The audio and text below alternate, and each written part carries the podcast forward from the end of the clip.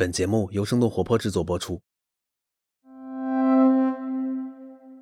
大家好，这里是新增长学院世界读书日特别策划，我仍然是不怎么商业，但是爱评论的主播马小麻。一九九五年，联合国教科文组织宣布四月二十三日为世界读书日。这个看起来严肃的节日背后，其实有个美丽的传说。相传，一位美丽的公主被恶龙困于深山。勇士乔治只身战胜恶龙，解救了公主。公主回赠给乔治的礼物就是一本书，从此书成为胆识和力量的象征。古老的传说在当下仍有现实意义。当我们化身勇士，向这个变化莫测的世界发起挑战时，哪些书籍将赋予我们胆识和力量？今天，我们就请到这样几位领路人。四位大咖将为我们推荐最值得阅读的图书，也会和我们分享他们的阅读观。我读你听，接下来就让我们一起开启阅读时间。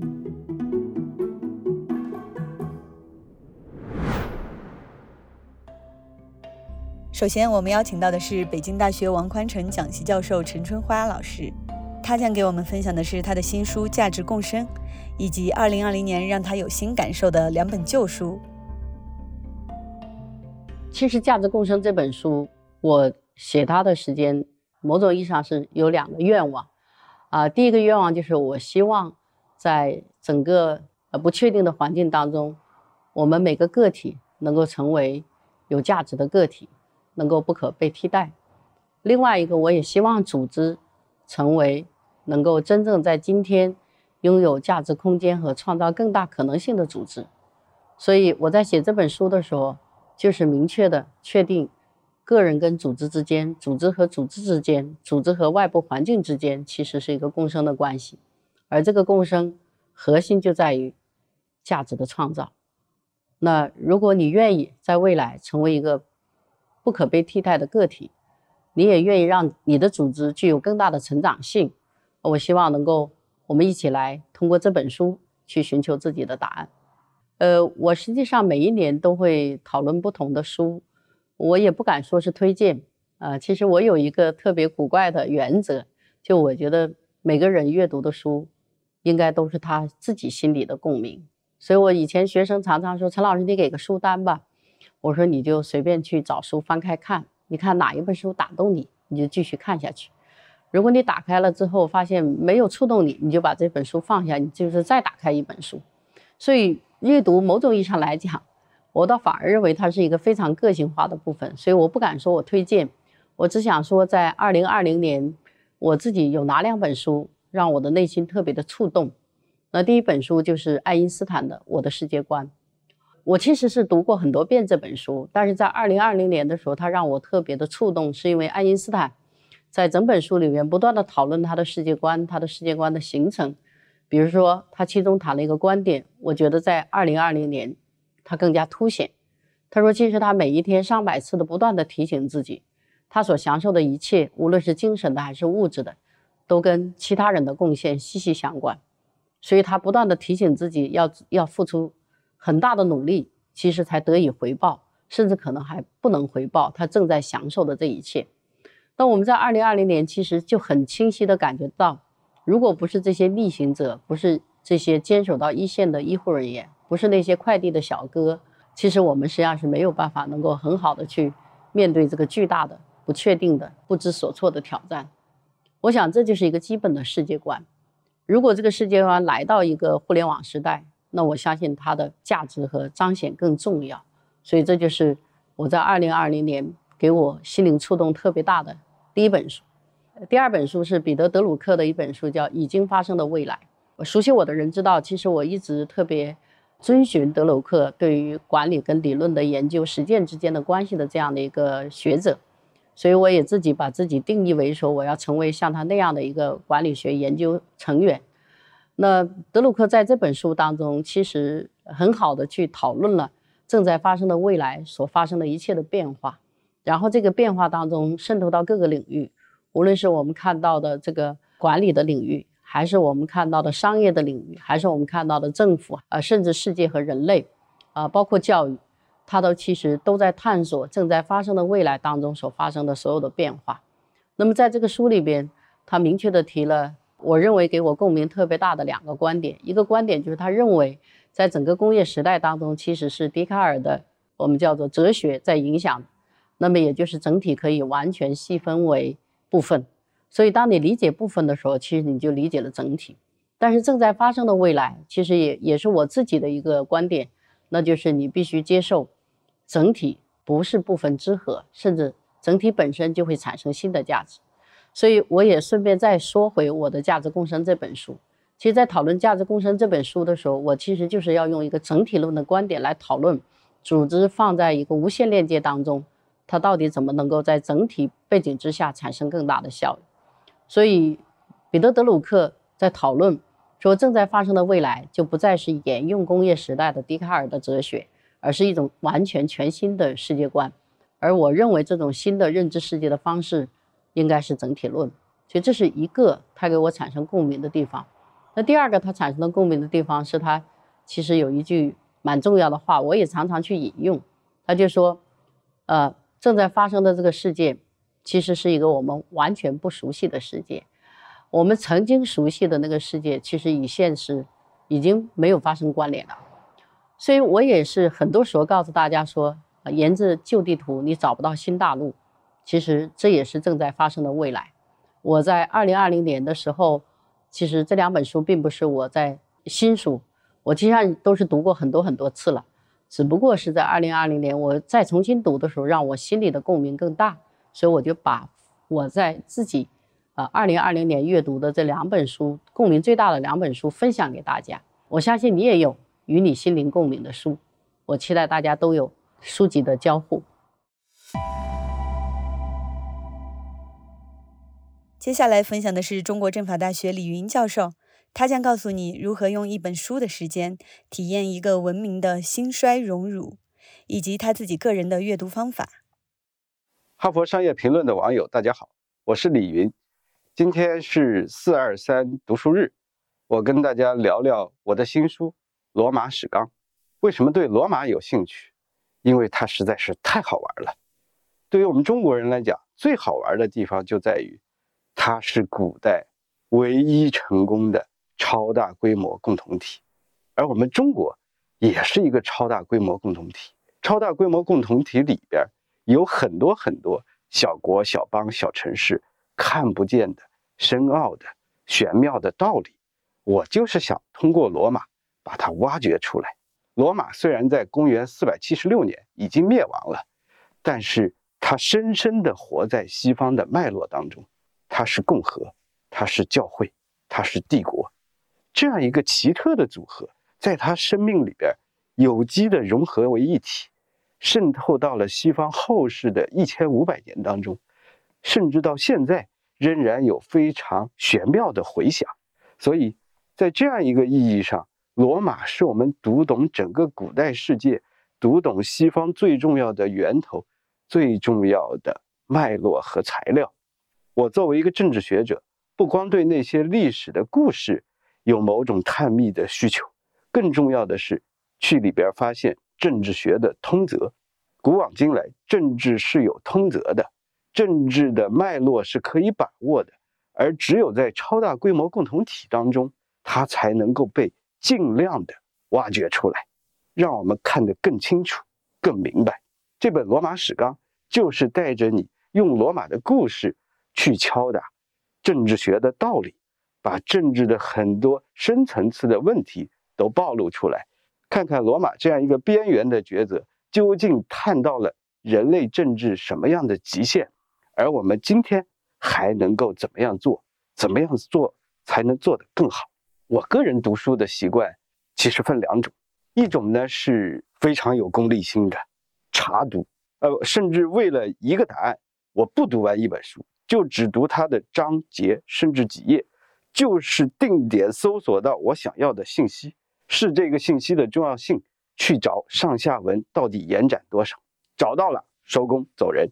呃，但是呢，我一般来说不会只查一本书，要查一个重要信息的时候。一定是妥当的，找好多书摞在一起，每一本书里提到它的时候都是怎么讲的，要互相印证，这样查到的知识才是有效的。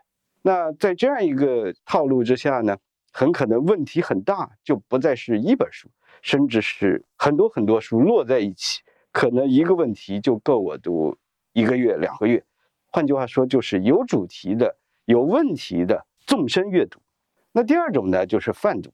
泛读呢，就是好玩，离自己的专业越远越好。呃，诗歌、戏剧、散文，甚至科幻，什么都可以。反正只要是能够让我心情变得舒服，能够让我觉得现在很轻松，我就去看。但是这样一些好像漫无边际的阅读，呃，其实在不特定的时候，会给你带来专业的灵感或者生命别样的味道。它种下了，它就在你心里，让你变得更宽广。至于什么时候它浮现出来，其实靠机缘。所以。纵向的去深挖和横向的去铺展，对我们的阅读都是必要的，对于我们的生命来说都是非常有意义的。把它们岔开了使用，我们会通过书籍得到一个更广阔的世界。谢谢大家。第三个邀请到的是计算科学家、硅谷投资人吴军。吴军博士将带来他的新书《阅读与写作讲义》。让你感受大语文的魅力。大家好，我是吴军，在四二三世界读书日，我向你推荐我的新书《阅读与写作讲义》。呃，阅读最重要的是品味，如果品味不高，呃，阅读再多的内容，你自己的知识体系其实都构建不好，而且会走歪，思想会走歪。这些能力比我们掌握一个具体的技能更能够让我们获得职场上的成功，以及让我们过一个很好的生活。呃，阅读与写作讲义这本书呢，讲的其实是大语文的相关内容。呃，什么是大语文呢？它除了我们在中学、小学学的一般的语文的知识、写作常识以及文学欣赏等等，那么它其实呢是构建一个我们人和这个世界沟通的一个方法。我们人呢，其实每天除了睡觉，最多的时间花在了和人的沟通上。是否能和人进行有效的沟通？是否能够有效的表达自己的想法？呃，有效的理解他人的意图？这实际上是我们每一个人能够过好生活、能够在工作中取得成就最重要的因素之一。另一方面，我们怎么通过读别人写作的东西，比如别人的报告、别人的小说，理解作者的意图？同时呢，我们也通过阅读进行有效的学习，构建自己的知识体系。因为对我们每一个人来讲，从学校毕业以后，继续构建你的知识体系，很大程度上是靠阅读的。大语文所教授的不仅仅是书面的这个阅读和写作，还包括课堂上怎么能够听懂老师的意图，以及怎么有效的表达自己的思想。我指的是口头表达。最后要消化，要吸收，要比较，呃，形成我们自己的思想，最后构建我们的知识体系。所以呢，阅读这件事儿不仅仅是一个怡情，也是个我们构建知识体系很重要的一个环节。嗯，这两本书都是老书了，但是呢，它确实很重要，对我们每一个人都会有很大的帮助。那么有了一定的品味以后，那么首先要进行大量的阅读，所以也就是说我们说的泛读，然后呢，再挑选一些很重要的、影响力很大的一些呃书籍也好、文章也好、报告也好进行精读。因此呢，我就写了这本书《阅读与写作讲义》，教大家如何呢做一个很好的作家，或者说至少是一个写手吧。呃，我们可以从写好一封邮件、写好你自己的简历、写好一个报告开始。因此呢，这个大语文其实就是在教我们如何和他人进行沟通。比如说，我们如何写一篇文章，或者写一个报告，让大家理解我们的意图，把我们的想法表达出去。呃，接下来谈谈我对读书的看法吧。呃，刚才讲到了人要构建自己的知识体系，而构建知识体系很大程度上要靠自己的阅读。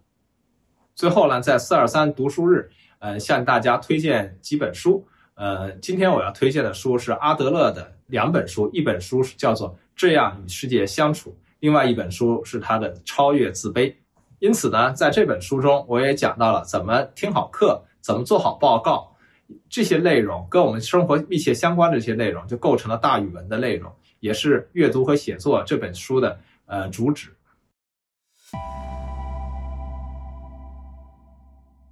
最后一位是馒头大师张伟，他将用活色生香的历史故事还原历史的温度，还有他自己的读书原则。大家好，我是馒头大师张伟，非常荣幸能够有这样一个机会，通过哈佛商业评论这个优质平台和各位有一个交流的机会。在世界读书日到来之际，我在这里向大家推荐一本我最新出版的书《历史的温度五》，这是这个系列的第五本书。这次定的全书的主题呢是那些博弈、较量与人性。为什么会选择博弈这个主题呢？是因为在刚刚过去不久的2020年，我个人觉得博弈是一个全世界人都深刻感受到的主题。一方面啊，在2020年，我们知道大国关系的博弈，尤其是中美关系的博弈，对整个世界格局都产生了重要影响，而且这个影响肯定会持续到未来相当长的一段时间。而另外一方面呢，这场至今还没有消退、影响全人类的新冠疫情，从某种角度而言呢，也是一种博弈，是人与自然的博弈。我们人类一直自以为是万物之灵长，但我们作为这个星球所谓的最高等级种族，在看不见摸不着的病毒面前，却显得那么的脆弱。从整个地球生物文明发展史的角度来看，这场疫情其实也是一场博弈。所以这本书啊，这次是分为四个板块。第一个板块呢叫筹码的较量，主要讲的是国与国之间在谈判桌上博弈的故事，从开罗会议到朝鲜政变，从乒乓外交到石油危机。那第二个板块呢叫炮火的怒吼，围绕的主题呢是更激烈的一种博弈形式，那就是战争，从美墨战争到英法互残，从中日朝决战陆良海到伊拉克入侵科威特。第三个板块呢是个人的抉择，主要讲的是人与时代的博弈。里面呢有大人物，比如说朝鲜最后一个国王，比如说原子弹的奥本海默；也有小人物，比如说中国晚清的一个小县令，中国最后一个状元。那最后一个板块呢，就是自然的抗争，从鼠疫到天花，从青霉素到西班牙大流感，展现的是一部人类与病毒、细菌的抗争史。其实我也知道。在现在信息爆炸的互联网时代，大家的工作压力也很大，能够静下心来读一本书挺不容易的。而作为我自己来说，我也是在每天努力创造一些读书的时间。我自己读书其实挺随便的。如果说一定要有标准的话，那么就是除了业务学习和研究的这个读书之外，我看的书能达到两条就行：第一，不难读；第二，有收获。只要满足这两个要求，天南地北五花八门，什么书我都愿意读。我自己手边最近读的一本书就挺有意思的，叫《醉酒简史》，是一个英国人写的，讲述的是从东方到西方，从古代到现代，人类喝醉酒的历史。当然了，我自己个人比较喜欢读的还是一些历史类的书。曾经有不少人问我说，读历史到底有什么用呢？哈，这个话说起来就长了。简单来说呢，我觉得多读一些历史，能够让人更通透一些，面对大事的时候呢，心态能够更坦然一些。如果要用十二个字做总结的话，那就是读懂过去，活好当下，坦面未来。好了，因为时间关系，今天呢就聊到这里啊，希望以后呢能和大家常聊。谢谢大家。当人们的注意力越来越碎片化，当微信短视频成为时代的标签，系统化承载智慧的书籍显得更加弥足珍贵。你是否也在书中获得了胆识和力量？是否也有希望分享给大家的好书呢？不如留言给我们，说说你的阅读故事。本期的新增长学院就到这里。如果你喜欢这档节目，欢迎转发分享给你的朋友。我们也期待你在节目下方的精彩留言。如果大家想了解更多关于新增长、新商业、新消费的相关话题，可以关注公众号《哈佛商业评论》，也可以下载我们的 App《哈佛商业评论》。感谢大家的收听，我们下期再见。